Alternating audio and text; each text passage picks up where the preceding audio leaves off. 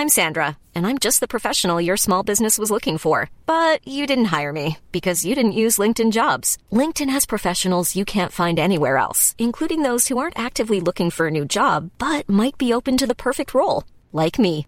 In a given month, over 70% of LinkedIn users don't visit other leading job sites. So if you're not looking on LinkedIn, you'll miss out on great candidates like Sandra. Start hiring professionals like a professional. Post your free job on linkedin.com/people today.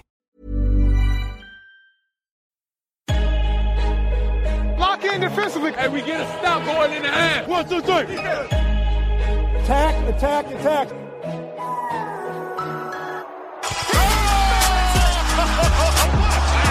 And a chase down block. He erased it. Three. Bingo! It's showtime. MVP, baby. He didn't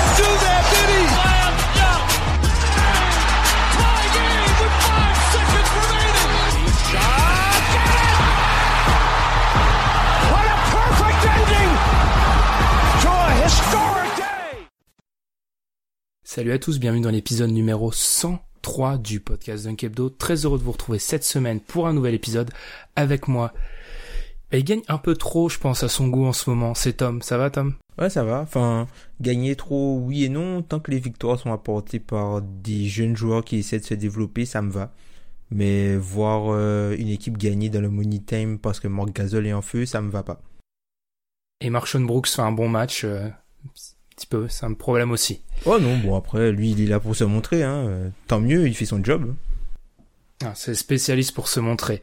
Et un retour euh, imprévu, mais vu le sujet de la semaine, on pouvait pas faire ça sans lui. Quand il faut taper sur la NCAA, il est toujours pas loin. C'est Alan. Ça va, Alan? Salut Ben, salut tout le monde. Ouais, c'est ça. J'ai vu le sujet, j'ai mis le nez à la porte.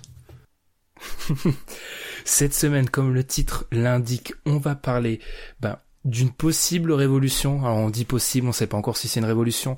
Sans doute que certains d'entre vous ont suivi l'info. Il y a un top 10 lycéen qui a décidé plutôt que d'aller en NCAA et à Syracuse, à l'université de Syracuse, de rejoindre la D-League. Et ça va être pour nous l'occasion de parler de la formation des futurs joueurs NBA durant l'année moins 1, cette fameuse année avant la draft, parce qu'on sait que le règlement actuel de la NBA oblige les joueurs à avoir une année révolue avant de s'inscrire à la draft. Donc ce sera pour nous l'occasion de faire un débat sur ce domaine et sortir un peu de la NBA euh, deux minutes, sachant que l'actualité euh, NBA à l'heure actuelle c'est plutôt la course au playoff et une ribambelle de matchs sans grand intérêt en toute honnêteté. Et dans l'overtime, on va parler malheureusement de, de Z-Cup Show, qui est un petit peu, en restant dans ce domaine G-League, qui est la mauvaise, la très mauvaise, la terrible nouvelle de ces derniers jours, hein, le décès du joueur de G-League après une crise cardiaque sur le terrain. On va également parler des two-way contracts et enfin finir un quelques mots sur Embiid et Whiteside, les deux grands amis qui pour une fois se sont pas chamaillés, mais l'actualité des deux côtés est bah, très malheureuse pour Embiid et Whiteside a une nouvelle fois fait parler de lui durant ce week-end. Mais avant ça, gros débat sur les jeunes, hein, les futurs stars de NBA, c'est juste après la pause. Vous écoutez le podcast Dunk. Retrouvez-nous sur toutes les plateformes d'écoute comme SoundCloud, iTunes ou Podcast Addict, ainsi que sur les réseaux sociaux comme Facebook ou Twitter.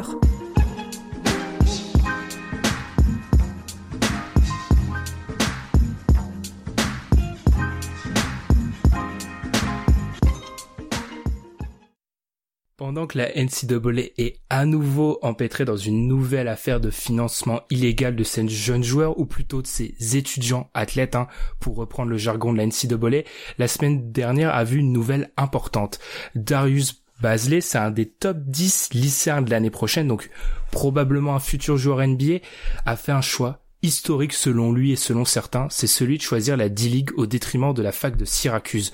Ce choix, couplé aux annonces du début de mois de mars, qui sont peut-être passées inaperçues pour certains, mais qui a vu l'Australie et la Ligue australienne de basket annoncer qu'elle allait mettre en place un système favorisant euh, les jeunes joueurs, les jeunes lycéens qui, qui souhaitent pas passer par la case NCAA mais direct être pro. On peut penser à Terence Ferguson bah, tous ces événements, ça fait penser à certains, ça fait dire à certains que peut-être on assiste à une petite révolution lente mais sûre, pendant que la NCAA un peu est en grande difficulté une nouvelle fois. En messieurs, on va parler de la formation des, des nouveaux joueurs dans ce sujet et se demander si elle serait pas en révolution. Mais avant ça, on va peut-être parler un peu de Darius Bazley. Je vais te laisser en parler, Tom, nous faire découvrir un peu rapidement ce top 10 lycéen qui a décidé de faire un, choix historique, c'est celui bah, de pas passer par la NCAA, le parcours, le cursus honorum classique, mais d'aller directement en G-League et de devenir pro juste après son, son bac dans la poche. Bah en fait c'est un, joueur euh, bah, qui est en qui est senior euh, high school donc au lycée donc c'est un profil de joueur euh, type 3 moderne en fait longiligne avec de longs bras capable de dribbler capable de faire enfin c'est le, prototype du de l'ailier du petit du petit ailier du du basketball moderne du coup. Et euh, bah, ça va être intéressant de voir ce qu'il va faire. À part ça enfin à part quelques highlights et le fait qu'il était euh, top 10 lycéen enfin je je savais pas beaucoup plus sur lui et puis j'ai été vraiment surpris par par cette annonce là quoi. Alan, ce qui est important de dire, et t'en parlais en, en off, c'est qu'on a déjà eu des cas de joueurs qui, avant la draft, en G-League. Là où la révolution se fait, c'est que ces joueurs-là, et tu pourras, tu t'en parleras mieux que moi, avaient déjà connu le, les bancs universitaires. Lui a vraiment fait le choix de complètement passer ce, cette étape-là. Voilà, c'est ça. Après, Basley, c'est un profil un peu atypique. Il avait déjà fait parler de lui en, en mettant en vent à la fac d'Ohio State, à qui il avait déjà donné son accord avant de, donc il aime bien faire un peu les, les choses différemment. Il l'avait, il le dit même dans certaines certaines interviews. Et ouais, en fait, ça va être ça le problème. On a j'avais déjà eu des joueurs qui s'étaient fait renvoyer pour être poli de la de la NCA pour euh, pour des affaires extrasportives. Euh, il y a PJ Arston, le grand ami de Tom par exemple, ou euh, ou Glenn Rice, des joueurs comme ça qui qui en gros s'étaient fait virer de la de la NCA et avait et s'étaient retrouvés en, en D-League mais là, ça va être différent parce que c'est un joueur qui n'a pas connu la NCA et donc qui va devoir aller se, se, se confronter à potentiellement à des à des joueurs à, des hommes, à des joueurs professionnels dans un championnat où chaque équipe a son équipe affiliée et donc ça peut poser des problèmes parce que l'équipe qui va l'avoir va l'avoir seulement pour un an et ensuite il va se présenter à la draft et il est potentiellement euh, il va être drafté par une autre équipe donc ça va poser des problèmes dans le jeu même et dans son intégration et sa formation euh, dans une équipe de G-League. Mmh. Alan a abordé pas mal de sujets avant ça juste pour compléter deux trois éléments. Il y a déjà eu un joueur, il y a un précédent en soi, c'est Latavius Williams en 2009. Alors vous inquiétez pas, je connais c'est pas ce joueur euh, non plus qui avait aussi fait ça, mais la différence c'est que c'était pas un top 10 lycéen, c'était pas un mec qui était promis au loterie pick euh, un an après. Et juste pour par rapport à par rapport à Syracuse, hein, la fac où devait aller Basley, la différence et le, le truc un peu terrible pour les supporters des Orangemen, c'est que c'était le, le lycéen le plus coté qui allait arriver sur le campus depuis Dante Green. Ah ouais, quand même. En 2007. Ouais. Ouais. Donc après Syracuse là, enfin ils ont pas sorti grand grand monde, hein. Enfin qui qui est vraiment un joueur NBA. Euh, qui a fait vraiment carrière. Ils ont pas sorti bien grand monde hein, depuis quoi, depuis Waiters. Ils ont eu des mecs draftés haut, mais ça c'est ça c'est. Ouais, les Tyler Ennis, les Michael. Ouais, mais ces gars ils ont pas fait. Voilà, mais ça a pas marché. Carrière, tu vois. Il est Malakai Richardson qui est un peu pour l'instant. Mais tu vois, il a pas vraiment. Enfin, il y a aucun gars qui est vraiment établi, établi dans la ligue et qui où tu peux te dire que dans deux ans ou dans deux trois ans il y sera encore. Parce qu'il y a eu des pétards. sorti de Syracuse. C'est pas à cause du jeu de la fac, tu vois, il y a des pétards. T'as les West, West Johnson drafté hyper haut, tout ça avec la, ouais, mais ça, ça fait longtemps, tu vois. Ouais, mais la transition de leur défense qui, et de, du jeu qui met en place la NBA, elle, fait peur au au au scout. Au scout et donc et au GM. Euh, voilà, c'est ça. Et vu qu'il n'y a pas eu trop de très grosses réussites, bah D'ailleurs, d'ailleurs, ça c'est pas le débat et on va essayer d'y répondre en 30 secondes. Mais est-ce qu'on peut croire qu'il y a un lien entre le choix de se rétracter de Syracuse en particulier parce que Allen l'a dit, euh, moi quand à l'époque où je faisais mes fiches draft, Syracuse, euh, je suis désolé, mais quand un mec sort de Syracuse en défense, je sais tout simplement pas ce qu'il vaut. parce pas évaluer. Il, sort des schémas qui sont jamais utilisés en NBA. La zone 2-3, elle est jamais, elle est jamais utilisée en NBA euh, comme de la façon à, à la Syracuse, ça sort jamais en NBA. Ouais, même si même si on a vu que même si on a vu cette année Duke utiliser pas mal euh, par défaut la zone par défaut parce que il jouait avec deux grands et, et ces grands-là sont pas forcément à l'aise dans dans l'espace. Bagley parce que c'est pas un joueur qui a enfin euh, des capacités, enfin qui a pas encore des capacités de et la conscience de pouvoir faire ce qu'il faut faire dans le périmètre et euh, euh, j'oublie comment il s'appelle, Wendell Carter. Carter, qui est lui un pivot assez lent. Euh, bah, autant parler directement de la G League et peut-être de, du parcours de, de, alors je vais avoir du mal, excusez-moi, hein, de Basley en, en G League. Euh, alors aussi, on va peut-être des fois dire G League et D League et pas G League, le nom a changé, voilà, de Gatorade à Development. Alors, les sons de cloche sont, alors, on dira qu'il y a, chacun euh, essaye de défendre sa paroisse, mais les sons de cloche sont très différents des, des premiers bruits qu'on a pu entendre. Il y a d'un côté, euh, tout un pan de la NCAA, c'est normal, ils défendent leur, leur steak, hein, qui explique qu'en gros, pour un joueur de, il va retomber sur terre et très violemment. Euh, Basley, euh, en voyant la G League, qui est une ligue avec des, des joueurs qui jouent euh, bah, pour leur pour leur carrière aussi et qui sont des joueurs déjà pros, et de l'autre côté, ceux qui disent qu'en gros c'est une bonne préparation pour lui. Dans ce spectre-là, vous vous situez où? Moi, je sais pas, je suis, je suis un peu entre les deux en fait, parce que les deux parties ont de bons arguments et euh, je pense que c'est le joueur va, va un peu, ça va être le patient zéro entre guillemets. Donc euh, on va, selon ce qui va arriver avec lui, on, on, on pourra apprendre de ce qu'il faut faire, ce qu'il faut pas faire, ce qui est intéressant, ce qui est pas intéressant et, et euh, est-ce que c'est un choix qui est viable ou pas pour le futur? Parce que par exemple, on peut, si je reformule ma question, dans les points qu'on peut voir positifs, Alan, dans le fait d'aller en G-League, il y en a quand même pas mal. Le premier étant d'être payé, même si la limite à 26 000 dollars, il faut aussi penser à les contrats peut-être chaussures et aussi on peut penser que s'il s'attache les services d'un agent, il peut peut-être euh, rallonger euh, plusieurs dizaines de milliers, sachant que le mec est probablement drafté dans un an. Voilà, il y a ça. Il y a le fait, qui est, pour moi très important, le fait d'être payé avant la potentielle blessure. Donc de pouvoir fructifier, en quelque sorte, bah, tout ce que le, le joueur euh, prouve depuis qu'il depuis qu'il est petit, quoi, depuis qu'il a, qu'il a commencé le basket et qui est pour moi très, un- très important. Bon, J'en ai déjà parlé dans des podcasts. Après, euh, la, la G League est une ligue qui est en train vraiment de se professionnaliser autour euh, avec des coaching staff, des staffs techniques pardon, qui ont des liens avec euh, chaque équipe NBA. Beaucoup de, il y, a, y a beaucoup de joueurs. Je crois que c'est plus de 35% des joueurs actuels NBA qui ont fait un stage en G League. En G League, donc. Ils, vont côtoyer des joueurs de haut niveau, ils vont côtoyer peut-être des vétérans qui sont peut-être là pour se refaire en G, en G League, mais qui peuvent apporter à, à de jeunes joueurs, puis même s'entraîner au quotidien. Mais c'est surtout voilà avoir des, des staffs techniques qui sont là pour développer euh, des joueurs pour l'équipe type, en gros l'équipe A.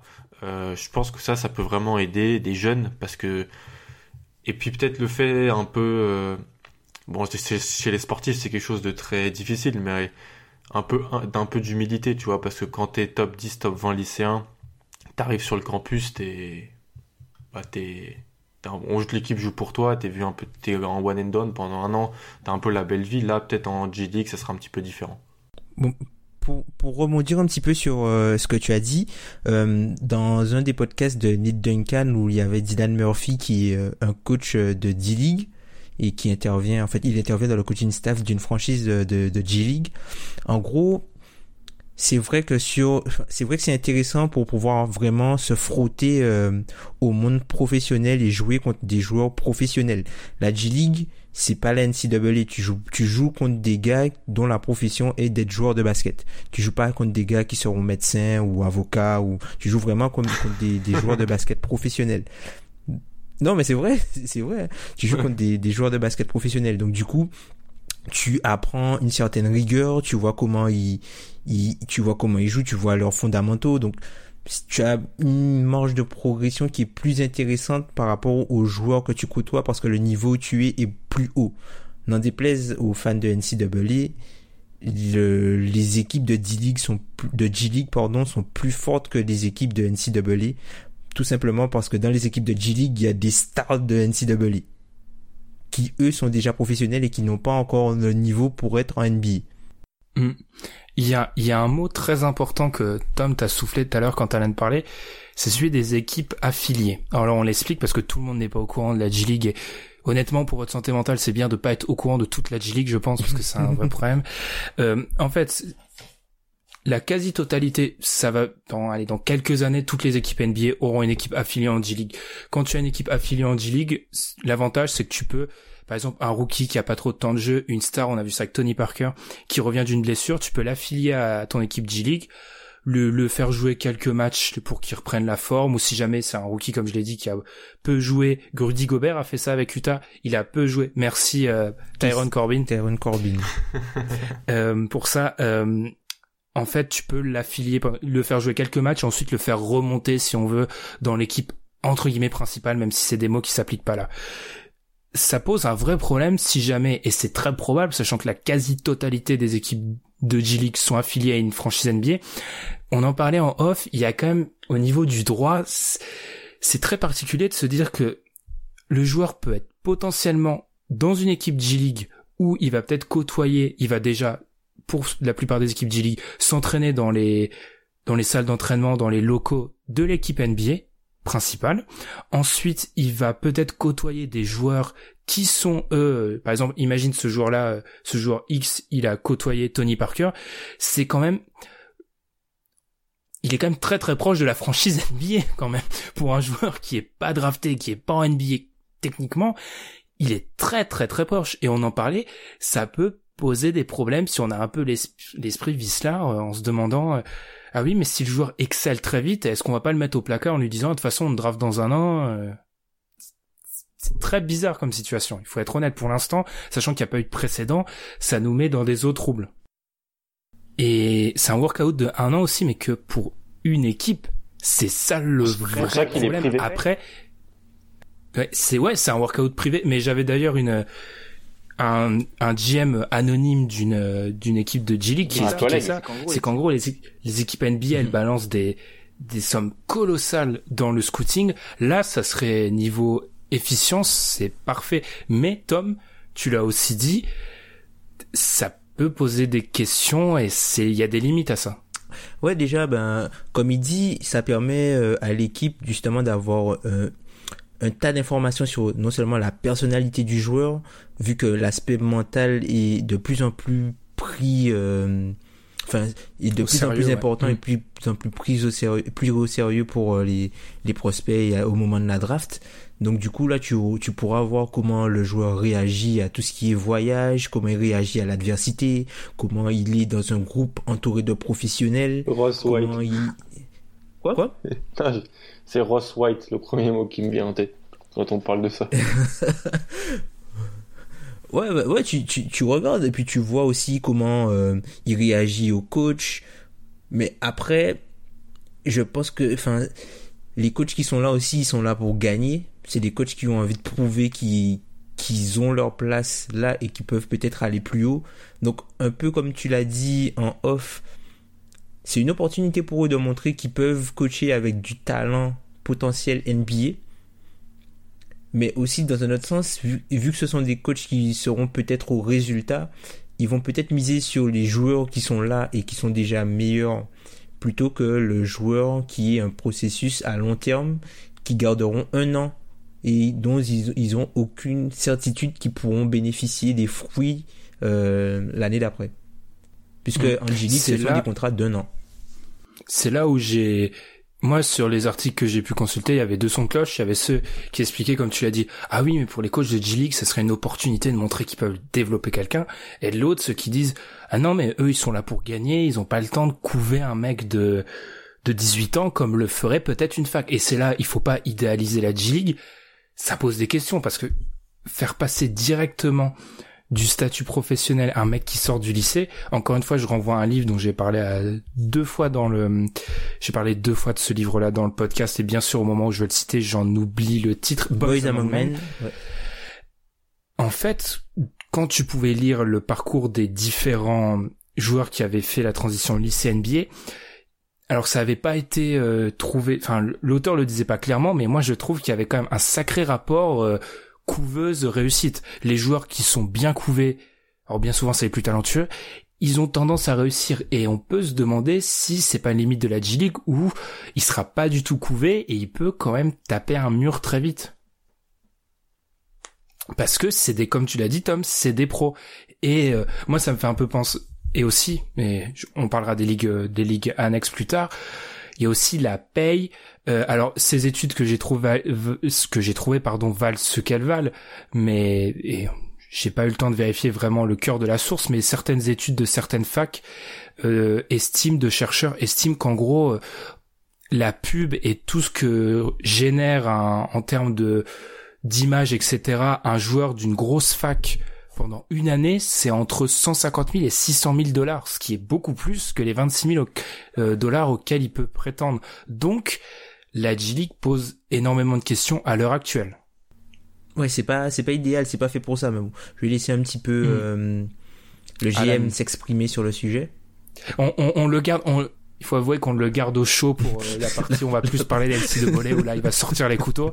Mais non, mais je suis totalement d'accord parce que c'est, c'est, vous avez tout dit, on l'a, on l'a dit, c'est en gros, t'as le joueur un an, puis après t'as, je suis pas très bon en pourcentage ni en mathématiques, mais 29 chances sur 30 de pas l'avoir après.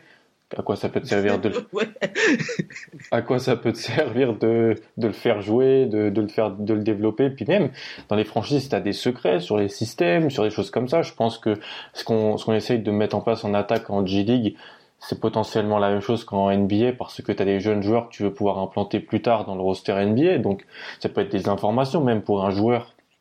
Après, pour sa, future équipe, tu peut-être pas envie de tout donner, sachant qu'il va peut-être partir. C'est plein de questions comme ça qui font que déjà, on, est à 4 jours après l'annonce à peu près de, la news sur Basé, on voit déjà certaines limites sur le, le modèle de la G-League. Donc c'est qu'il y a un problème. Moi, j'ai peur en fait qu'il qu'il ait plus à perdre qu'à gagner en fait en faisant ça. Parce que non seulement il est top 10, comme tu l'as dit Ben, quand on regarde les années précédentes, parmi les top 100 dans les dans le top 10 20 des, des top lycéens des années précédentes, t'as la majorité qui sont draftés au premier tour l'année d'après. Après, y a, à chaque fois, tu as des trucs. Hein. Il a peut-être peur que c'est arrivé à des mecs du top 3 lycéens de, de être drafté au second tour. Hein.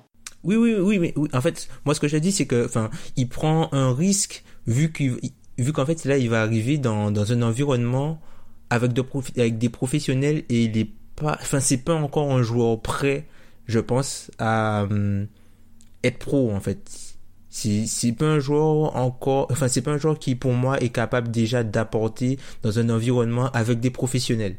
Du coup il va peut-être pas pouvoir se développer comme il le voudrait. Il va peut-être faire les choses trop vite. Le jeu ne va pas se ralentir assez pour lui et ça va le faire chuter. Mais c'est pas parce que c'est pas parce qu'il est mauvais mais c'est peut-être parce que le niveau est un peu trop haut pour lui ce qui est logique pour un jeune de 17 ans qui va jouer avec des mecs de 26, 27 qui ont déjà des, expériences et de la bouteille. Et il y a la question du nombre aussi, on parle de peut-être de le former, parce qu'il aura accès aux salles de traitement NBA, il aura un coaching staff euh, NBA moins si on veut, qui se rapproche de NBA sans être NBA. Mais il y a aussi la question du nombre de matchs. Il va jouer 50 matchs par an. Il aura peut-être pas euh, vraiment l'occasion de se développer. C'est pas une année redshirt où il, fait rien pendant un an. Et euh, là, il aura des matchs, il aura des déplacements. Ça, c'est un point sur lequel insistent beaucoup les critiques de la G League, c'est que les déplacements c'est des vols commerciaux, c'est pas le petit jet privé tranquille où le mec euh, incline son siège et peut dormir, c'est des c'est difficile. En cela, et Alan, tu parlais de, potentiel raté, tu as dans les top 10 lycéens, top 10 lycéens. Moi, je me rappelle surtout d'un mec récemment qui m'a marqué, c'est Cliff Alexander, qui était troisième lycéen, deux ou troisième lycéen. Il est arrivé à Kansas, alors de 1, il est pas très bon pour, autant dire, il était très mauvais. Il a les affaires hors terrain, etc. Et n'empêche, ce mec-là a une chance à NBA rien que sur son pedigree. Donc je me demande si vraiment même si euh, il a joué 8 matchs à Portland et maintenant il est bon, il, s'est raté, il a eu des problèmes, etc. Il est à Lasvel à l'heure actuelle. Je me demande si, tu vois, prenons un, si Basley sera complètement, et on lui souhaite pas, sachant vu son pedigree top 10 lycéen, il aura quand même des chances. Regarde Cheikh Diallo. Il s'est, il s'est totalement raté, euh, bah, Kansas aussi, c'est un peu récidiviste, hein. Merci Bill Self.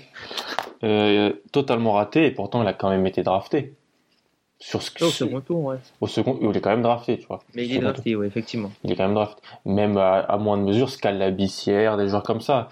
Et les joueurs, au, bout d'un moment, les, tu tentes des paris à un moment dans la draft. Et c'est, et c'est là que ces joueurs-là sont ciblés par les, par les, par les, les franchises. Donc oui, rien, que sur ça, il, il, a, il aura une chance d'être drafté.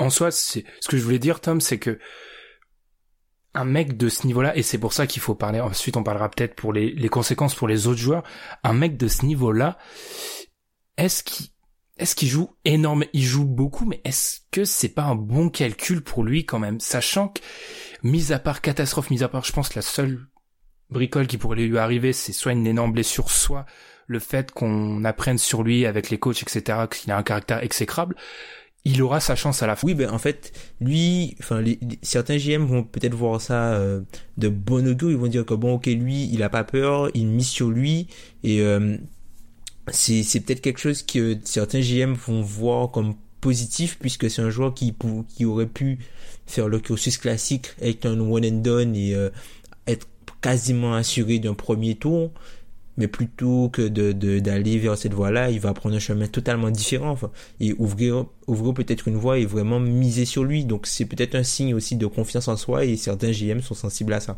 Mais c'est vraiment vraiment une chose toute nouvelle parce qu'on avait déjà vu des des joueurs euh, sauter le pas mais ils avaient la, ils avaient en termes d'âge, d'éligibilité, la possibilité d'aller directement en NBA. D'ailleurs, il y en a un qui l'a fait la semaine dernière aussi. Euh, comment il s'appelle? Euh, Simmons. Et il a fait aussi un peu l'actualité pour ça. Même Ton Maker, tous les trucs sur l'âge un peu. Là, c'est un mec qui va aller en G-League. C'est-à-dire que moi, moi franchement, je, là, on parle depuis un de temps. De, plus on parle, plus je me dis que ça, ça, peut, être, ça peut être une catastrophe. Comme ça peut marcher. J'ai honnêtement encore une fois, je n'ai pas de, de part et de relation familiale avec l'auteur de Boys Among Men, mais j'ai vraiment cette sensation de KG où quand le mec arrive, t'en as qui le regardent faire son je me rappelle notamment du chapitre sur son workout où c'est une catastrophe le workout de KG parce que le mec est stressé etc et où t'en as qui disent mais c'est un gamin jamais il doit faire ça. Mais c'est c'est aberrant. Et t'en as d'autres qui disent ouais mais regardez il y a du talent. Et j'ai vraiment cette sensation là pour parler pour parler plus largement euh, il y a Jay Bilas qui est le un des papes euh, sur ESPN du college basketball qui expliquait quelque chose dans une interview, c'est qu'en gros, tant que le salaire sera si bas, ça sera des épiphénomènes. Est-ce que pour et on va parler, on va se projeter après avoir parlé beaucoup du, cas particulier de de, de Baisley. Est-ce que c'est vraiment une des clés, c'est d'augmenter le salaire pour vraiment attirer euh, les jeunes à l'heure actuelle? Parce que 26 en soi 26 000 dollars, si on est un petit peu cynique et qu'on se dit que vu les affaires NCAA, les mecs ont des bons avantages en NCAA sans les problèmes qui vont avec euh, de, de voyage, etc. et de difficultés de la G-League, est-ce que ça peut vraiment euh, en attirer plus à sauter le pas? Disons qu'on augmente à 100 000. Ah, si tu comptes euh, la part de, de la NCA dans l'économie souterraine américaine, je pense que... Il est, il est, c'est bon, c'est parti. je pense qu'il faut qu'ils augmentent. Il faut, augmenter le prix. Il faut augmenter le prix. Moi, je, je, sais pas, en fait, je pense pas, parce que, en fait, euh, augmenter l'argent, c'est simplement, en gros, ce serait peut-être une conséquence, mais ce serait pas régler le problème. Le problème, c'est euh, l'histoire d'éligibilité et d'âge limite. C'est ça qui Non, je te parle pour attirer, attirer des, des lycéens attirer, attirer d'autres, d'autres à faire la même chose que lui. Ah oui, peut-être. Enfin, ouais, augmenter, augmenter l'argent et peut-être euh, avoir euh, une équipe structurée avec, euh, je sais pas moi, même si c'est une équipe qui est gérée entre guillemets par la ligue. Enfin, je dis, je dis n'importe quoi, hein, même si c'est une équipe gérée par la ligue, où tu sais que ces joueurs-là, ils vont être encadrés pendant, genre, c'est comme si c'est, ce serait une prep school mais niveau pro, tu vois. Genre les joueurs qui sont là, tu sais que dans un an, ils vont tous à NBA et euh, que voilà qu'ils ont ils ont un staff ils ont quelqu'un qui les forme à la vie euh, vraiment la vie d'athlète tu vois un peu comme le, rookie programme qu'il y a mais vraiment euh, vraiment ça en avance tu vois mais par rapport à ça moi je voyais quelque chose d'autre c'est peut-être s'inspirer de ce que vont faire les Australiens on va en parler et peut-être dans chaque équipe de G League libérer un spot pour un lycéen. Si, si, ça c'est pour dans quelques années, si le phénomène prend de l'ampleur, peut-être en garder une place parce que et c'est le problème parce qu'il faut pas idéaliser on est critiqué avec la NCAA mais ça a des avantages donc du coup là je vais lancer Alan pour qu'il parle bien de la NCAA je suis très vicieux euh, c'est pas quelque chose que 50% prospects par an peuvent faire aller en G-League. En soi, on parle d'une très très petite élite là. Oui, une minorité. Hmm. Parce que euh, avant de te lancer, j'ai écouté une interview du coach d'Auburn qui lui estimait à 5 joueurs par an qui sont en soi capables de faire le jump euh, directement. Bon, lui, le coach d'Auburn, hein, il va peut-être avoir ses bannières de retirer, un peu plus qu'il a fait dernièrement. Mais, mais ça, c'est... ça, on ne dira rien. Euh... Non, mais c'est clair, je suis d'accord avec toi. Euh, a tout, tout dit tout ça, cette espèce de, de, système de recrutement qui, qui, se met en place avec tous les effets que ça a. Ça attire aussi euh, des lycéens. Ça, ça, ça attire des lycéens, ils passent à la télé, ils sont connus. Euh, je me rappelle, j'étais, bah, j'étais aux États-Unis l'année dernière et prime time ESPN, on a l'annonce de, de Marvin Bagley de la fac où il va, tu vois, avec des interviews, tout ça, tous les cadeaux qu'ils ont, passé à la télé, tout ça, ça attire aussi des jeunes. Et c'est vrai que si tu proposes pas un salaire exorbitant en G-League euh, et que ce sont pas forcément, ils sont pas forcément totalement dans le besoin, comme était par exemple un Mudier ou d'autres joueurs, le système va rester un peu le même, sauf que chaque année, on aura peut-être un tout, une part un tout petit peu plus de jeunes qui iront en, en G-League, mais je pense que le chiffre restera euh, pas, pas très important. La NCA, ils, ils ont leur gâteau et ils vont pas le lâcher comme ça. Enfin, ce que je, ce que je voulais dire, c'est qu'en gros, il faut, et ça serait un, une catastrophe si il y a 50 joueurs euh, dans, dans 4 ans, disons, et c'est un peu le, le problème qu'on a eu avec les lycéens qui allaient en NBA, c'est qu'il y en a qui ont cru pouvoir faire le saut et ils pouvaient pas. Ils pouvaient pas, mais il faut laisser le choix à un athlète de le faire parce que après t'as des athlètes qui se retrouvent en NCA, qui qui se cassent un genou ou autre chose comme ça et qui ont qui doivent mettre fin à leur carrière alors qu'ils auraient peut-être pu aller fructifier euh, leur euh, la possibilité de gagner de l'argent et de d'être joueur professionnel de basket à un moment donné. Et on leur a dit non, tu dois attendre, t'as pas l'âge t'as pas l'âge euh, limite et tu dois tu dois jouer gratuitement pour pour une école où tu vas peut-être rester qu'un an et tu vois c'est un débat. Mais on... ouais, c'est limite un débat d'éducation d'enfants, honnêtement.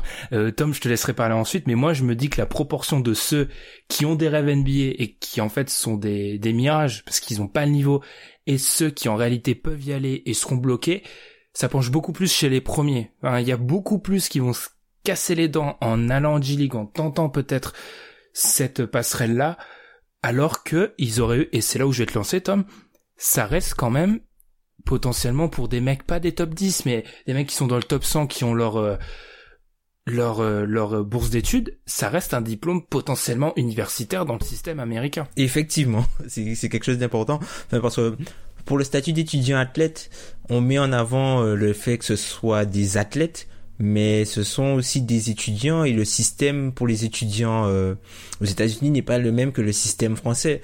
Donc certes, tu n'es pas certes tu n'es pas forcément rémunéré à la hauteur de ce que tu rapportes à la fac, mais euh, ce que tu gagnes entre guillemets en termes d'éducation, c'est-à-dire c'est la chance de pouvoir faire des des études supérieures dans dans des endroits où les années sont euh, parfois euh, cinq chiffres, mais c'est un argent que tu n'as pas à débourser. Mmh. Surtout parce que, faut être honnête, on sait bien que la démographie de la NBA, c'est principalement des jeunes issus des de la, la population afro-américaine qui sont loin d'être les plus riches. Et d'ailleurs, c'est là où c'est tordant de voir quand on regarde des études, la majorité des afro-américains sont pour qu'on paye les étudiants athlètes, la majorité des hispaniques sont pour qu'on paye les étudiants athlètes, la majorité des blancs, si on compte la catégorisation américaine qui peut choquer en France quand on l'a dit comme ça, sont contre. Oui, ils disent oui qu'il doit y avoir une égalité entre les tous les étudiants, ce sont tous des étudiants, puis puis c'est c'est important, ils, ils, ils, ils subissent une éducation, les années collège, c'est des trucs importants. Oui. Là, tu vois, Alan, je suis pas d'accord avec toi parce que si le mec, tu dis, tu donnes l'exemple d'un mec qui se blesse. Si, et disons, il va en G-League, il gagne 26, il gagne ses 26 000, il se blesse, il apprend qu'en gros, euh, c'est terrible, hein, mais il pourra difficilement reprendre le basket. Le mec qui était à la fac, lui, il aura, au pire, bah, le basket c'est fini, mais j'ai mon diplôme universitaire, ce que j'aurais pas forcément eu, là où celui qui sera là en G-League, alors qu'il était déjà ric-rac pour penser à la NBA, lui, c'est une catastrophe son parcours. Je suis d'accord avec toi quand on sort du top 20, top 25. des, des meilleurs jeunes. C'est pour. Hmm. C'est pour ça que c'est quelque chose qui est réservé à très peu de joueurs. C'est ça. Hmm. Et si tu regardes d'ailleurs, les joueurs qui sortent du top 20, top 25, et eh ben bizarrement, ils vont dans des universités différentes de ceux qui vont dans le top, dans le top 25. Parce que c'est des, c'est des programmes ou même des universités qui, qui sont plus sur la durée, sur des, des équipes de 3-4 ans ensemble qui construisent quelque chose, tandis que celle des top 25, c'est, c'est les universités du cartel. Hein. On le sait. c'est, Ed O'Bannon qui disait ça, qui disait que c'était un vrai cartel et que c'est tout le temps les mêmes qui sur un an. Et d'ailleurs, c'est peut-être pas les, c'est pas les universités qui offrent les meilleurs diplômes en termes de valeur. C'est vrai que bon, LSU, c'est pas connu pour sa qualité académique. Ouais. Non, mais pour revenir, ouais. Non, mais pour revenir, en fait, le, truc qui pose problème, comme tu l'as dit au départ, c'est aussi l'âge limite. Donc, ça, faut, c'est quelque chose dont il faut qu'on parle. Et même aussi du, du phénomène de, de lycéen. Bon, je vais commencer un peu par le, phénomène de, de comme tu as dit, dans le livre Boys Among Men. En fait, ce qui pose problème, c'est que le fait qu'il y ait certains joueurs lycéens qui ont réussi, qui soient devenus des superstars, la NBA c'est une copycat league. Donc les, GM ont commencé à faire de plus en plus de reach sur ces joueurs-là. Pour, voilà, faut pas rater le prochain Garnett, faut pas rater le prochain Kobe, faut pas rater le prochain McGrady. Et du coup, tu fais des reach sur des joueurs en espérant que ça devienne ce type de joueur-là. Mais tous ces joueurs-là, en fait, ces joueurs-là n'étaient pas forcément prédestinés. On peut voir même, tu vois, comme quand, quand par exemple, il y a eu la success story de, de Nowitzki, ça s'est passé sur du Banyani, du Tsikisvili, voilà, les gens essayent de, ils, veulent pas, en fait, rater les prochaines, euh, les prochains joueurs générationnels. Donc, du coup, tu es amené à faire des reach, et je pense que c'est quelque chose qui, qui va encore, qui va encore se produire dans, dans les prochaines années. Et puis, deuxième chose, par rapport à, la limite d'âge, vu que c'est ça qui pose problème, puisque à, cause de l'âge limite, les joueurs sont obligés de passer par la case NCAA et ne peuvent plus faire euh, comme avant. Mais l'âge limite a été instauré aussi en 2005 dans les négociations sur le CBA, où ce sont les joueurs qui ont proposé l'âge limite pour avoir plus de, plus de parts dans les revenus du BRI c'est pas quelque chose d'anodin, c'est pas quelque chose d'anodin, il faut parler de ça. Et par rapport à ça, il faut savoir que moi j'ai été surpris, mais en lisant Sports Illustrated, d'après une source NBA, c'est pas prêt de changer ça. Ah ben, euh, Apparemment, c'est pas dans les plans de changer ça à, court terme. Ah non, parce qu'à moins d'augmenter le salary cap, ça fait potentiellement moins d'argent pour les joueurs actuels NBA c'est souvent l'excuse donnée et non pas une excuse mais c'est ce que pour c'est ce que pourrait tu vois. C'est ce qu'ils disent officiellement. Je sais pas si officieusement c'est pas un accord tacite avec la NCAA quand même. Aussi. Il y a beaucoup d'accords tacites entre la NCAA et beaucoup de monde hein. après je pense que tu vois s'il y a s'il y a une extension je pense que si tu vois il y a il y a une extension peut-être que là ça peut quand même euh, on peut avoir des prémices d'un petit truc euh, qui se fait. Parce que là les il y a pas mal de, de joueurs qui sont hors de la ligue et plus tu, enfin, plus tu abaisses l'âge pour pouvoir entrer, plus ça rend des, des, joueurs éligibles et plus c'est dur d'avoir un poste. Même s'il y a l'extension, moi je pense que la NBA à l'heure actuelle, vu la mauvaise presse de la NCAA et qui est même entretenue par des mecs comme LeBron et on sait que LeBron a un point médiatique mais monstrueux, j'ai la sensation que si on parle, faut bien comprendre qu'on se restreint à cette élite là de joueurs, c'est vraiment ces joueurs qui potentiellement peuvent devenir pro et vont aller en NBA, vont avoir un impact très rapidement. La NBA a le pouvoir de ouais, assécher la NCAA à ce niveau-là très très vite. Enfin, selon moi, hein. Si la NBA décide demain d'augmenter les salaires de G-League et de faire en sorte de créer un, système comme le veulent un petit peu les Australiens, le veulent un petit peu les Australiens, pour mettre ces joueurs-là dans des bonnes conditions, la NBA peut assécher la NCAA très très très vite. Je pense malgré euh, l'aspect euh, coutume, etc. Ils ont, au bout d'un moment, euh, ils vont voir les jeunes vont voir l'argent, vont voir la, la G League, vont voir la qualité des infrastructures, infrastructures, etc. Et ça peut aller très vite. Ça peut aller très vite, mais qu'est-ce que ça va faire? Ça va faire des chaque année, tu as les mêmes équipes qui ont 4-5 talents NBA qui se marchent sur les pieds, ça c'est pas jouer ensemble, mais on sait qu'ils vont jouer mieux euh, quand ils seront NBA, donc c'est même difficile de les évaluer. Et tu as tout le reste du pays qui joue avec ses autres joueurs, d'ailleurs qui, qui joue plus sur le collectif. Et chaque année, tu entends les mêmes les mêmes choses. Oui, euh, lui c'est un senior et compagnie. Et t'as en face des équipes où t'as quatre freshmen qui qui ont du mal à jouer ensemble parce qu'ils sont là, parce qu'ils savent que c'est une, une c'est une prépa en fait, c'est une classe prépa. Ouais, mais justement, est-ce que la NCAA est, est-ce que c'est vital pour elle d'avoir les, et on en parlait avec Tom en off, est-ce que c'est vital pour elle d'avoir les 5 meilleurs, ou allez, 50% des 20 meilleurs lycéens du, pays. Je suis pas persuadé de ça. Le système NCAA est fait en sorte, et c'est malheureux pour les fans NCAA qui nous écoutent, je pense que c'est un des championnats où la qualité de jeu, elle est la moins impactante sur la façon dont on suit le sport en lui-même, parce que c'est euh, c'est le, sentiment d'appartenance à une fac qu'ont les Américains qu'ils ont connu.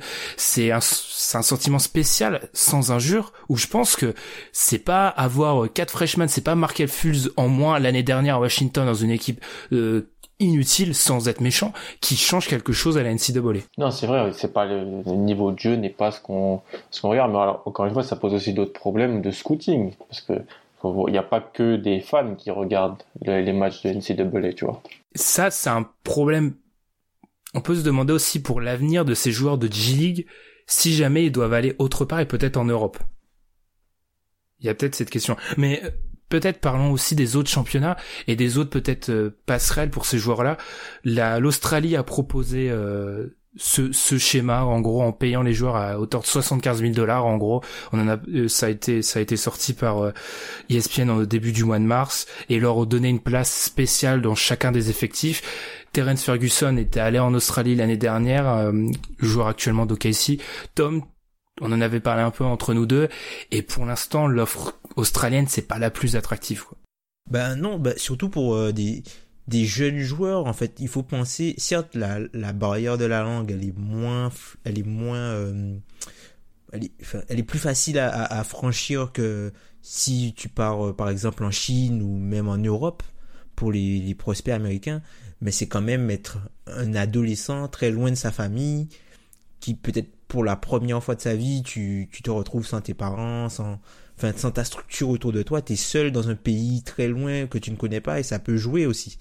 C'est quelque chose, enfin, je pense pas que ça ce soit vraiment la, bonne solution. Hmm, parce que ce pose, genre, Basley, il a, Basley, bref, excusez-moi, il a dit clairement dans ses interviews que lui, euh, il veut rester aux États-Unis. C'est quelque chose qu'il a dit très clairement. Et par exemple, j'avais lu que Kevin Knox, le joueur de Kentucky, la Chine lui avait offert 1,4 million, il avait dit non. Donc, euh, de toute façon, pour moi, la Chine et l'Europe, l'Europe, on a eu Brandon Jennings, on a eu l'exemple parfait. Les équipes, grosses équipes européennes, ont pas le temps de former un, Américain de 18 ans. Quant à la Chine, euh, pour un mec qui sait qu'il va rester un an, à part si vraiment, tu t'en as parlé à Alan Moudier, où tu sais que tu as des besoins financiers, c'est pas le bon plan. Ça, ça demande une telle adaptation. Tu l'as dit, Tom, déjà que ça demande de l'adaptation pour aller en Australie, en Chine, pour un futur, pour un prospect. Euh, culturellement, c'est pas possible. C'est un changement très brutal et du coup mm. ça pour un an en plus. pour un an, c'est un changement très brutal et même en termes de jeu, là encore c'est pas c'est pas pareil. En termes de jeu, c'est pas pareil. Ah bah quand Rush tourne à 62 points de moyenne, il y a effectivement des gros problèmes. D'ailleurs, euh, pas sans faire théorie du complot, j'aimerais bien être dans un univers parallèle où Emmanuel Moudier est allé à la fac pour voir si euh, je vais pas dire que les limites de Moody en parce qu'elles existaient déjà au lycée mais je suis pas sûr que jouer en, en Chine en plus sa saison tronquée qu'il avait vécu en Chine ça a forcément aidé dans son développement. Après après il y a aussi peut-être une part de coaching et le, les coachs que tu côtoies. Mmh, exactement est-ce que tu as plus de chances de progresser en côtoyant je sais pas moi coach K ou euh, un, autre, un autre coach, je sais pas moi, un autre coach euh, universitaire très bon ou en côtoyant le coach d'une équipe affiliée de G-League. Ouais, t'es dur, Alan, parce que je suis hors coach on peut, la NCAA est loin d'être parfaite, mais je pense que il a quand même un bagage euh, monstrueux. Il t'apprend, il t'apprend des choses sur un an. Ouais, il y a dix ans peut-être. Maintenant, c'est maintenant. pour moi, c'est un recruteur maintenant. Coach K. Je sais pas, je trouve ça autant. Oui, les gens vont dire, les gens vont dire c'est bien cette année il a mis en place une zone parce que voilà, oui bon, d'accord. Non, mais oui, oui, oui, t'apprends des choses avec Coach K, bien sûr, mais t'as des programmes NCA qui évoluent un peu dans le sens du jeu avec du jeu moderne. Je pense à Villanova euh, qui, qui, va jouer le Final Four, euh, qui va jouer la finale et qui a un jeu vraiment plus tourné vers un jeu NBA maintenant. Et d'ailleurs leur coach a été approché par Phoenix euh, il y a un an et demi, je crois c'est le GM de Phoenix qui en avait parlé. Ils essayent de l'avoir. Jay Wright, il est très prisé parce que tu as des programmes qui essayent de mettre en place un jeu plus plus moderne et qui peut plus se transposer en NBA. Mais c'est difficile de mettre en place ce jeu quand tu te quand as cinq nouveaux joueurs chaque année qui, qui arrivent et qui te demandent j'ai besoin de jouer parce que j'ai besoin d'avoir des, des, des heures de film à montrer à des scouts. C'est pour moi c'est compliqué. Là où je suis pas, là où je suis pas, d'accord, c'est qu'il y a les mêmes, il y a les, il y a les mêmes problématiques en, en G-League. Les mecs en face ah oui, oui, G-League, euh, oui. Mais je parlais plus en général. J'ai pas de solution, en fait.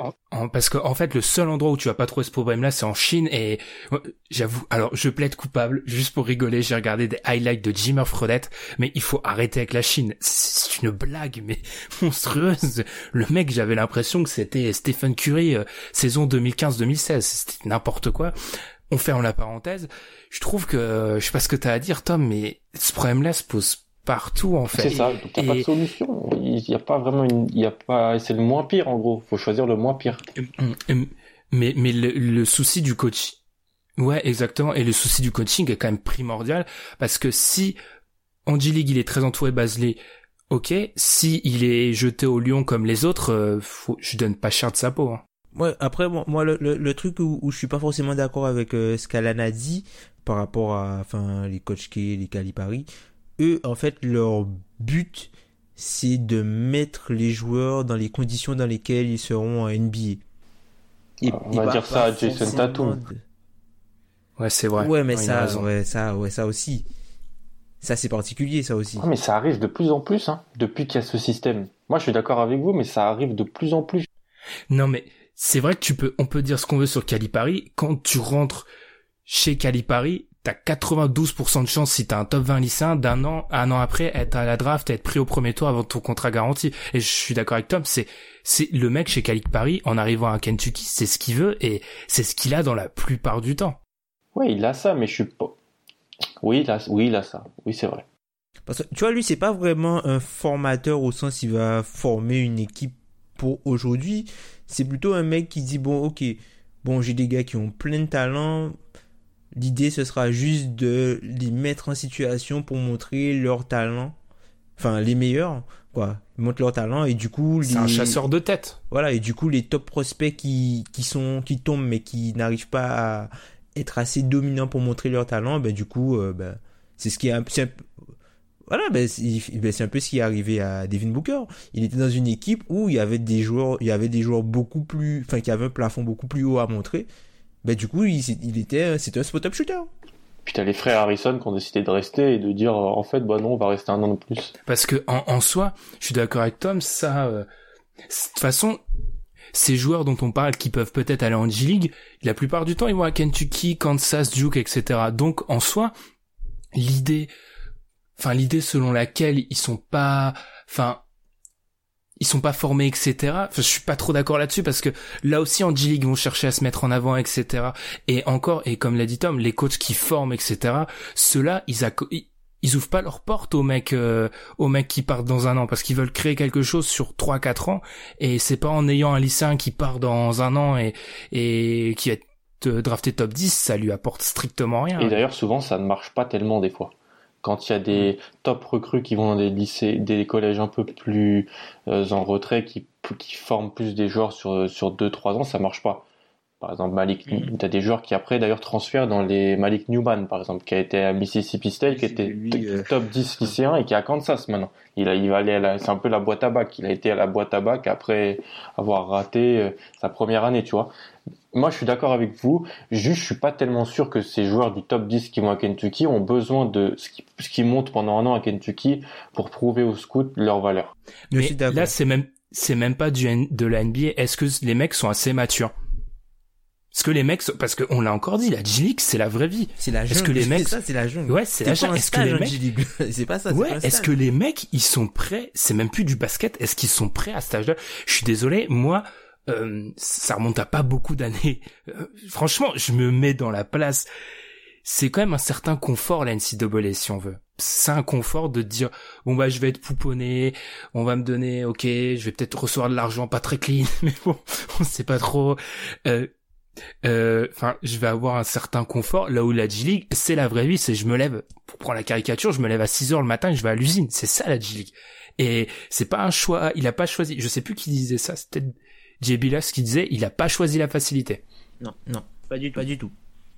C'est, d'ailleurs, parenthèse, mais Alan t'en parlait, j'ai juste un truc qui m'a choqué en lisant les interviews, c'est qu'il avait énormément tendance à dire ah ouais je fais un choix historique, je vais être le premier. Enfin on a l'impression qu'il veut rester un petit peu dans l'histoire. Je me fie toujours de ce genre de personne-là, c'est un petit peu bizarre, mais vis-à-vis vis-à-vis de ça, euh, non non c'est pas, tu vois je je suis pas persuadé que c'est pour tout le monde, même au niveau maturité. Je vais parler d'un exemple que je connais bien, Dwight Howard. Niveau de jeu, oui. Niveau maturité, je il y a dans un petit coin de ma tête, je me dis que la carrière de Dwight Howard est totalement différente s'il passe un an à la fac avec, euh, je sais pas, un, un coach K qui lui apprend la vie ou un ISO qui lui apprend la vie, même s'il l'aurait peut-être pas gardé un an. Je pense pas que sa carrière est la même. Enfin, ça c'est. Je pense qu'en un, on pense vraiment qu'en un an, on, on, a une transformation. Euh...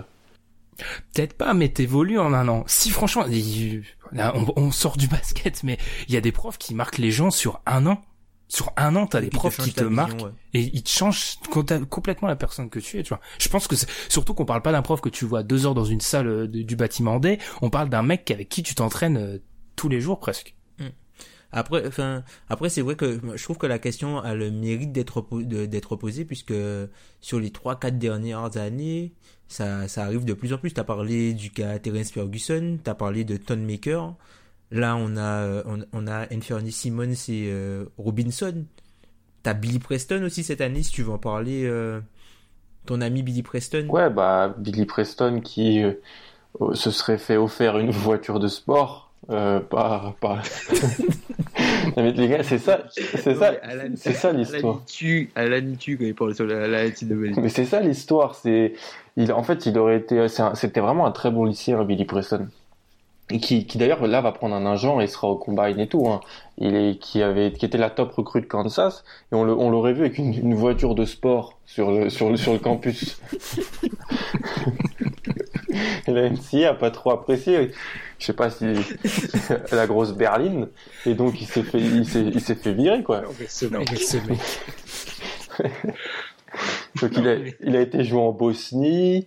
Ça s'est pas très bien passé. Là, il revient, tu vois. Oui, t'as des mecs, euh, chaque année. Là, mais c'est vrai qu'en fait, on parle de ça parce que depuis 3-4 ans, t'as beaucoup plus de. Voilà, c'est ça. T'en avais beaucoup moins. Avant. Puis t'as même des joueurs comme euh, t'as eu Amidou Diallo. Sur les âges, on sait pas comment il peut, on sait pas l'âge comment ça marche. Alors il va, il va aller tester au combine, voir ce qu'on lui dit, puis après il revient. Cette possibilité de revenir aussi, tout ça, ça fait que bah, t'as des, t'as beaucoup plus de cas qui sortent de, de l'ordinaire maintenant. Après ça, c'est déjà, c'est déjà un bon point, un bon pas en fait que la, la NCAA permette à, à ces, ces gars-là d'aller au combine et d'aller sans agent et de pouvoir se rétracter. C'est déjà un bon point. Et un bon point pour la G-League, tant, tant qu'on parle du combine, c'est contrairement aux ligues européennes, t'es prêt à temps. Si jamais, si jamais ton équipe, mais même, tu, dans tous les cas, t'es prêt à temps parce qu'au pire, t'arrêtes fin avril. Au pire des cas. Et le combine est en mai. Donc, t'es bon. Là où on a vu le, cas avec France Nilikina euh, L'année dernière, t'es dans une ligue européenne, ça pose des gros gros soucis logistiques. Mm. Donc ça, c'est un avantage. On a été très très long sur ce débat. Je sais pas si vous avez quelque chose à rajouter. On n'a pas pu parler de tout parce que je pense que si on parlait de tout, tout ce qui était lié à, à cette question-là, on aurait pu passer deux heures, dont 35 minutes d'Alan qui tacle la NCAA. Euh... je, je, je, je, ne tacle pas. J'ai fait la chronique pendant trois ans. Je regardais beaucoup de NCAA oui, d'ailleurs, c'est fabuleux que tu les tacles alors que tu as regardé ça pendant trois ans quand même. Pour finir, allez, pour finir, si vous avez rien à ajouter, pour finir, je veux qu'Alan, tu finisses par un compliment vis-à-vis de la NCAA. Euh... non, mais là... c'est fun. Euh, non, mais c'est... Je sais pas. Bah, grâce à la NCAA, j'ai pu... Euh j'ai, ouais, je suis rentré dans la salle de UCLA sur le campus, mais ah, ils ont failli m'interdire l'entrée parce qu'on n'a pas le droit. Donc euh, j'ai dû me faufiler. Mais, mais c'est un compliment. oui, parce que la salle est belle. Non, parce que les ambiances sont belles, les ambiances sont sont, sont folles, le tournoi, tout ça, c'est quelque chose de très sympa. Et oui, c'est c'est bien de voir des jeunes joueurs qui s'éclatent, qui sont dans l'esprit comme ça, et le jeu un peu foufou, tout ça. Moi, et puis j'aime bien regarder des, des jeunes joueurs jouer. Donc moi, ça me. Après, comme ça, j'arrive à NBA, j'ai mes, j'ai mes petits chouchous. Petite tête de turc. Mais c'est ça, c'est ça un peu qui fait le, le, le truc de la, NCAA et surtout euh, ce qui donne aussi autant de cachet à la, la marche madness, tu vois, c'est le drama.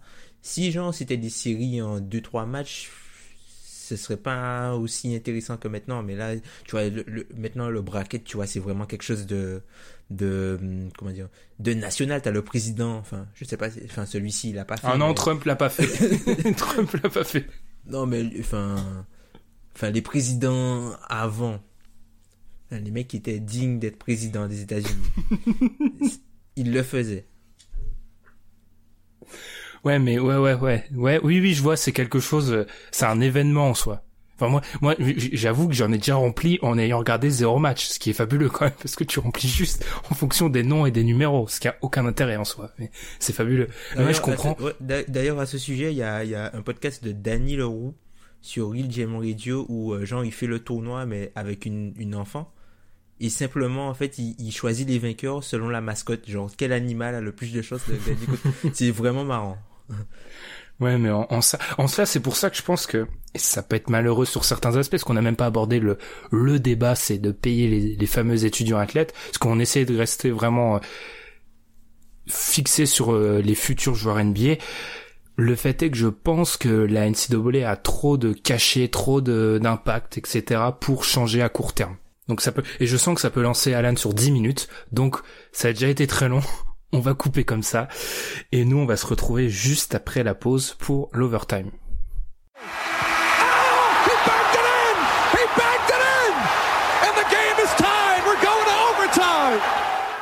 Alors on va parler durant cet overtime d'une triste nouvelle, vous en avez sans doute entendu parler puisque même des médias hors basket en ont parlé, c'est le décès de Zeke Upshaw, joueur de G-League, dont on doit avouer une des images les plus choquantes de cette année euh, en NBA globalement, dans la famille NBA, où on voit le joueur bah, s'effondrer sur le terrain. Et malheureusement il est il est décédé deux jours plus tard. La, la franchise de Détroit, très classe et normal, elle devait le faire, hein, lui a rendu hommage. Tom, t'as fait quelques recherches, je te propose d'en parler pendant, pendant quelques minutes. Ben, Zeke Upshaw qui, qui était un joueur du Grand Rapid Drive, donc en gros c'est la, la franchise de D-League euh, qui, enfin, de, de Détroit. Donc, euh, enfin, c'est, c'est triste en fait de voir un sportif euh, mourir sur le terrain. Bon après certains disent que bon il est mort en faisant ce qu'il aime, ce qu'il voulait faire, mais bon, enfin vaut mieux qu'il soit en vie en ne le faisant pas. Euh, Enfin c'est triste, c'est vraiment triste. C'est dommage que ça ait pas été un petit peu plus relayé. Bon après c'est ça arrive dans une ligue mineure, peut-être que ça a été relayé aux États-Unis et puis ça intervient aussi euh, euh, au même moment que enfin que le, Nord qui, qui, s'est fait tuer à Sacramento par le policier donc peut-être ça a été aussi éclipsé par ça. Euh, c'est c'est vraiment triste pour la famille d'NBA. C'était le dernier match de la saison. Il restait 40 secondes de match. C'est enfin c'était son jour malheureusement, mais enfin c'est c'est vraiment triste en fait. Ce qui est gênant, c'est que ça a été relié en France par euh, Voici et 20 minutes et pas par... euh, je, voilà, on va être honnête, ça a été relié par... euh, les, les médias qui cherchent le sensationnel, etc. et pas par ceux qui auraient pu, euh, les putaclics pour être honnête, et euh, pas par ceux qui auraient pu parler voilà de cet événement triste, euh, qui aurait mis aussi en lumière les gens de G-League qui sont un peu euh, les travailleurs de l'ombre de la NBA parce que c'est pas facile, c'est une ligue difficile et ça aurait pu, euh, en plus de, de commémorer euh, The Cup Show, un peu mettre la lumière sur ces joueurs-là. Qui sont quand même Mm. mis à l'honneur avec le banc de Toronto cette année. Exactement. C'est pour ça que Dwayne Casey est pas coach de l'année. Passons. Euh, non, mais vraiment, euh, ça a été, ça a été. J'ai trouvé la franchise de Détroit très classe, franchement, euh, à ce niveau-là. euh, et ouais, c'est vraiment, c'est vraiment triste. Et quand on suit le sport, euh, moi, ça m'a. Enfin, il y a eu déjà des précédents au niveau de joueurs de foot, et c'est, c'est très. Enfin, ça marque. L'image, elle est. je le souhaite à personne. Enfin, il faut la voir et à la, à la fois, elle est, elle est très marquante. Et on, on se devait d'en parler un petit peu dans ce podcast NBA, parce que la G League, c'est aussi la NBA. Et voilà, Z Cup Show. euh, on peut espérer que Détroit fasse pas un peu plus, mais qu'il y ait d'autres choses. Je sais pas ce que la franchise peut mettre en place. Elle a déjà fait son boulot, mais parler. Ce que j'ai envie de dire, c'est que je trouve ça un peu triste que la famille NBA a éclipsé ça au bout de deux jours et a préféré parler du sourcil d'Anthony Davis, qui en soi est le truc le plus inutile euh, au monde, surtout que c'est une tournée promotionnelle. Enfin bref. Calme-toi, Ben. Oui, oui, je vais m'énerver. Donc voilà. On va rester sur la G-League. Tom, tu voulais parler des two-way contracts qui sont, je vais te, voilà, c'est Tom le, Tom est un peu le professeur. C'est d'ailleurs, ça pourrait être ton surnom, ça. C'est à réfléchir. Tom, explique-nous les two-way contracts, peut-être pour ceux qui sont pas au courant de ce que sont les two-way contracts et les premières conclusions qu'on peut en tirer euh, au bout d'un an. Donc les, les two-way contracts, on en avait parlé en début de saison lorsqu'il y a eu ben, la, la, mise en place du nouveau CBA. Donc en gros, c'est euh, la possibilité pour les franchises NBA d'avoir deux places supplémentaires dans leur effectif pour signer des joueurs et les assigner euh, en D-League avec, avec des avec le droit de jouer 45 jours, enfin avec le droit d'être 45 jours avec l'équipe professionnelle. Donc ce qui est bien comparé aux joueurs, euh, pour, enfin côté joueur c'est intéressant parce que le salaire est plus haut et il y a la possibilité d'être d'être 45 jours avec l'équipe NBA. Le salaire est plus haut que qu'en étant en G-League normalement. Ensuite, côté franchise, ça permet d'avoir euh, d'essayer des, des, des, joueurs qui sont soit pas draftés ou soit draftés très bas en leur permettant d'avoir accès aussi euh, aux installations de la franchise, en leur permettant de enfin de découvrir le monde professionnel sans être dans le salary cap et aussi d'avoir les droits à la restricted free agency si jamais les joueurs euh, surpassent euh, le contrat sur lequel ils sont.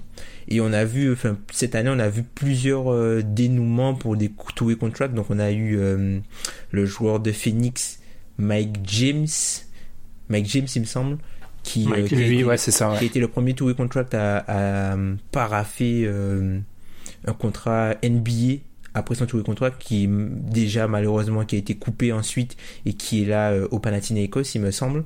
Ensuite on a eu le cas des joueurs de des joueurs de, de des Clippers qui euh, eux sont arrivés à qui ont aussi euh, outperformé entre guillemets les contrats sur lesquels ils étaient mais qui ont refusé des contrats euh, on peut qu'on peut qu'on peut signifier de inky spécial c'est-à-dire euh, des contrats avec euh, un minimum, le minimum, et puis euh, deux ans ensuite au minimum avec des team options euh, non garanties.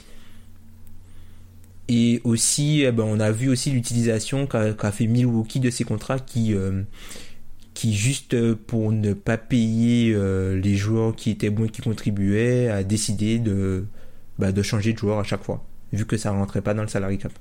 Et par rapport aux Clippers, il faut savoir que ça peut surprendre et Doc Rivers, ça c'est un autre débat, mais Doc Rivers, je pense qu'il s'est un peu réhabilité au niveau du coaching avec cette saison, mais c'est un autre débat. Les Clippers, c'est l'équipe après Phoenix qui a eu plus utilisé ses two-way contracts en termes de minutes jouées. Et ça, c'est dingue. Et il y a d'ailleurs eu un article d'ESPN, j'ai plus le nom en tête, mais qui parlait de la vie incertaine des joueurs de G-League, et ça suivait notamment CJ Williams, qui était un joueur des Clippers. Et comme quoi c'est c'est difficile en fait un joueur euh, c'est un statut un peu euh, entre la NBA et la, et la G League et c'est pas un statut euh, c'est bien pour des joueurs qui veulent prouver mais ça reste précaire. Ça reste très très précaire. Williams et Tyrone Wallace qui sont les deux tous les contrats des mmh. Ça reste très très Après il y a eu des belles histoires, on va dire que le bilan à un an il est mitigé il y a eu des belles histoires, mais c'est vrai que c'est comme tout, les, franch les franchises NBA, elles trouvent très vite, comme l'a fait Milwaukee, tu l'as dit Tom, euh, le moyen de, de tirer profit de, de ça. Mm. Et puis là, oh, il ça y a, permet un, un encadrement. Il y a Quinn Cook aussi qui. Mm. Ça permet un encadrement facilité, du tanking en bonne organisé. Donc que des références à, ma à la mafia. T'as dû regarder le parrain avant d'enregistrer, je sais pas pourquoi, mais. Peut-être. Mais ouais ouais. Après il faudra avoir aussi euh, plus de recul par rapport à ces tous les contrats qu'on en a à l'heure actuelle, mais on va dire que c'est intéressant. Il faut pas plus. Je lisais euh, certains qui voulaient peut-être plus ouvrir ça à d'autres, euh, plus de possibilités de tous les contrats. Je pense pas que ce soit la solution à court terme. Pareil. Enfin, je suis même persuadé que ce soit pas la solution à court terme. Ensuite, on va parler, on va parler des deux. Est-ce qu'il y a vraiment deux meilleurs amis en NBA? Non, je pense pas.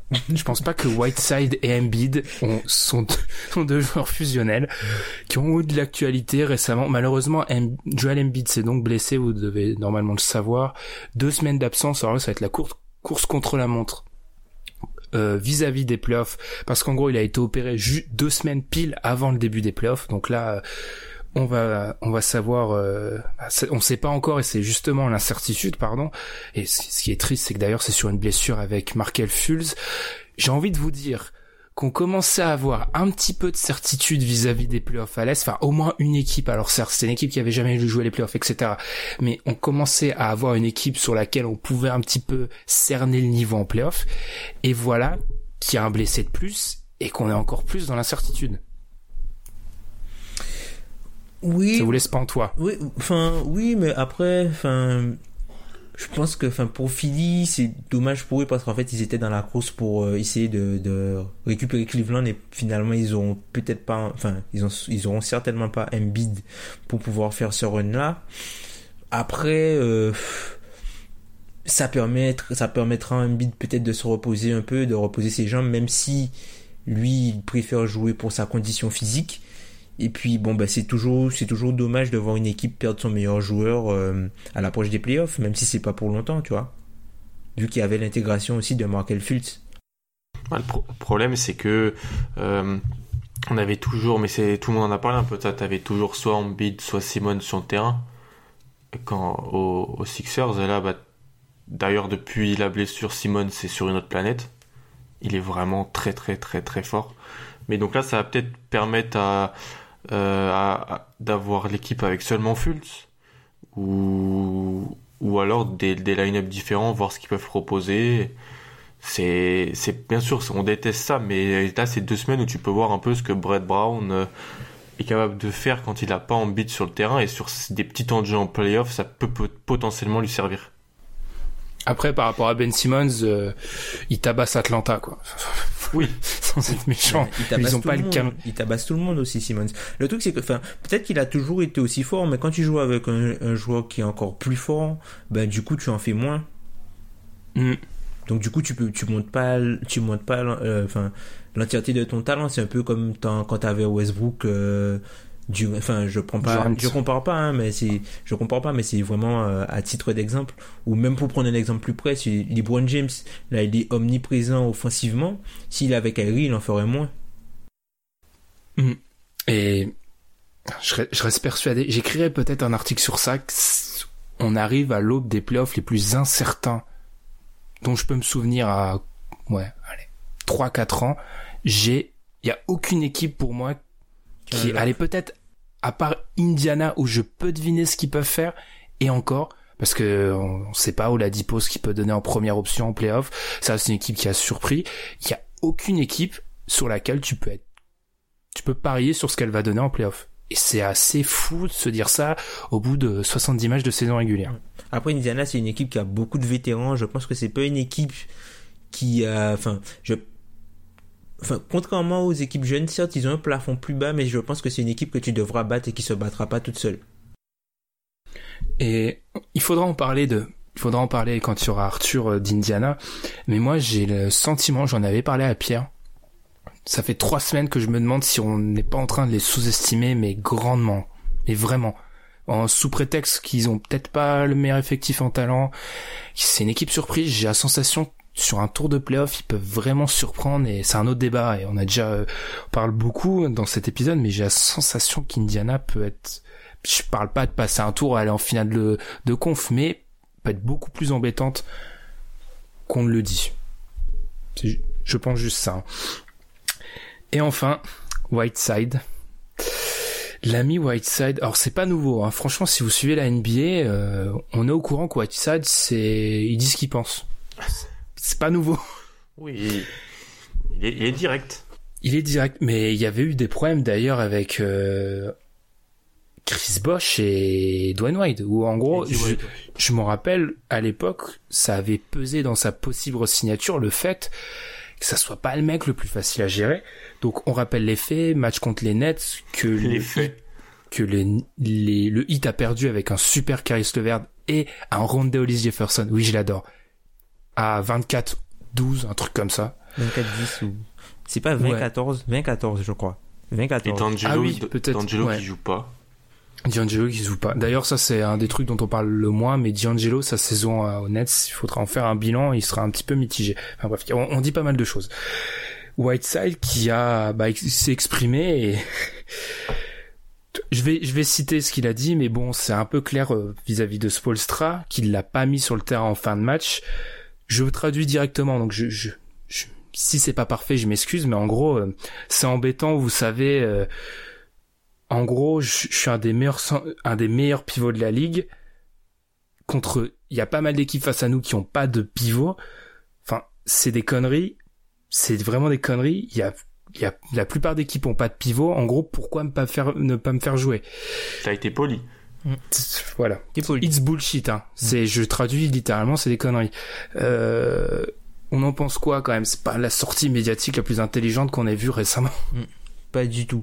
Et puis, contextuellement, tu vois, je comprends ce qu'il veut dire, surtout que les, les Nets, comme tu l'as bien souligné la, la semaine dernière, se font tabasser par 80% des pivots NBA aujourd'hui.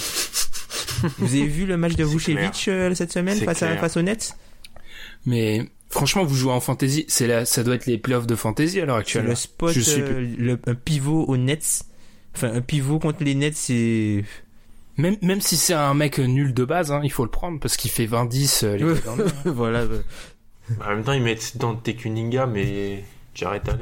Donc, euh, Jared Allen qui est pas mauvais, mais quand il joue pas, là, c'est... voilà, quand c'est dans Cunningham, le poste 5, euh, Donc tu vois, on peut on peut le comprendre, on peut comprendre Whiteside, tu vois, on peut le comprendre surtout qu'il faisait pas non plus un mauvais match. Après, enfin Spolstra, il connaît mieux son équipe que moi, je pense, très certainement. Donc enfin, je discuterai pas forcément ses choix, tu vois. Mais c'est vrai que je moi je peux comprendre voilà, tu lui dis pas que c'est des conneries, surtout que il le fait pas pour rien et puis moi je je comprends Whiteside dans le sens où pourquoi vouloir t'adapter à l'adversaire alors que tu es plus fort en jouant sur tes forces? Ouais, ce débat-là, il est. C'est un de nos vieux débats, ça. Mais oui, je comprends. Surtout, là, je vais, désolé pour ceux que je vais heurter, mais pour donner des ballons en fin de match à Dwayne Wade, je sais pas si c'est le calcul euh, le plus brillant qu'on ait à faire en 2018. Hein. Euh, franchement, je préfère. Attention horrible, hein. Ouais, je sais Arpenté, que Tom, je sais que c'est glissant là. Je sais que Tom, là, je prends des risques avec toi, mais je préfère donner. Donnez-moi euh, contre, je sais pas qui, euh, au, au Nets, euh, au poste, donnez-moi euh, du Whiteside euh, ou je sais pas un pick and roll où Dragic envoie Whiteside en haut, euh, il marque à chaque fois hein, contre la, la- le reliquat de la raquette des Nets. euh, Après, ouais, euh, c'est, ça, mais quand t'as l'équipe en face qui joue à une vitesse folle et qui balance des. qui tire à gogo, à gogo, Whiteside, il est tout fort qu'il est sur les, les actions de jeu arrêtées. Les Nets jouent jamais comme ça. Même en fin de match, ils ont vraiment du mal à poser le jeu. Encore plus quand D'Angelo Russell joue pas. Le fait que D'Angelo Russell joue pas, dans les fins de match, où normalement tu peux te dire il va prendre les choses en main, euh, faire du 1 contre 1, Là, et tout ça, là non, il joue avec Levert et Eddie Windy où ça passe, ça joue, ça passe pas de 1 contre 1 et donc ça peut, tu peux limite comprendre le fait que Whiteside peut être un petit peu un problème à ce moment-là. Ah oui, oui, c'est Après, ils sont à un hein. shoot de Josh Richardson de le gagner ce match-là. Voilà. Enfin, il a un shoot ouvert à 3 secondes de la fin où il est tout seul. Et j'aimerais bien être dans un univers parallèle pour savoir si il a la même réaction s'ils perdent. Si- En gros, si sa réaction est liée au fait qu'ils perdent ou si c'est vraiment une réaction euh, égocentrique de se dire, j'aurais bien aimé être là. Surtout que, enfin, de plus en plus maintenant, euh, les, les, les line-up qui terminent les matchs, le pivot n'en est plus un. hein. C'est la flexibilité qui, enfin, la possibilité de switcher sur tout prime sur, euh, sur la maximisation de, ben, de, de, de- de tes meilleurs joueurs, en gros. Mm. Et je pense que c'est comme ça qu'on va finir parce que le chrono, encore une fois, on le, on le dépasse. hein. Les Jordan du podcast dépassent le chrono. C'est pas des fleurs qu'on s'envoie, c'est, on remercie sur iTunes un de nos auditeurs qui a commenté en disant qu'on était les Jordan du podcast. Donc je suis content d'être le deuxième meilleur podcast de l'histoire de, du basket. Sur ce, je quitte le podcast. Merci. Au revoir. Non, elle était fascinante. On va pas rentrer dans ce genre, on va pas rentrer dans ce genre de débat. J'étais obligé de la sortir, mais merci, T'as qu'à merci. T'as qu'à dire que c'est une invite- blague de 1er avril, euh, Tom. Oui, c'est ça, c'est la blague du, premier du 1er avril. On enregistre euh, le 1er avril. Je sais bien que c'est le troisième en réalité, Kobe est devant, hein, d'accord? Non, on a vraiment perdu Tom, hein, je, vous, je vous annonce. Euh, ça me permet de vous, de vous de rappeler de ne pas hésiter à laisser des notes sur les réseaux sociaux. Des notes sur les plateformes de streaming, c'est mieux que les réseaux sociaux, hein, faut, faut le dire. Des notes sur les plateformes de streaming comme iTunes ou Podcast Addict, etc. Et aussi nous suivre sur les réseaux sociaux. Comme vous rappelle le, vous le rappelle, je vais y arriver, le petit jingle entre l'intro et le débat, Facebook, Twitter. Et nous, je pense qu'on va se quitter hein, maintenant. Alan a pu déverser son venin euh, sur la NCAA. En fait, il est juste revenu pour ça. Je pensais qu'il y avait à avoir... je pensais qu'il allait... En fait, il j'avais pas compris. Pour parler J'avais de pas compris son... Bentley de Billy Preston. J'avais pas compris son enthousiasme, hein, mais ça, je pense que c'était lié pour euh, cracher son venin, c'était lié à ça, cracher son venin sur la, la NCAA. Nous, on va se retrouver la semaine prochaine, on va se quitter sur ce magnifique son, magnifique. Je n'introduis jamais une instru, mais celle-ci, elle est magnifique, de Royce da 59 et J. Cole, Boplo Boat. Vous m'écoutez ça jusqu'à la fin parce que c'est magnifique. Et on se retrouve la semaine prochaine. Salut Salut Salut.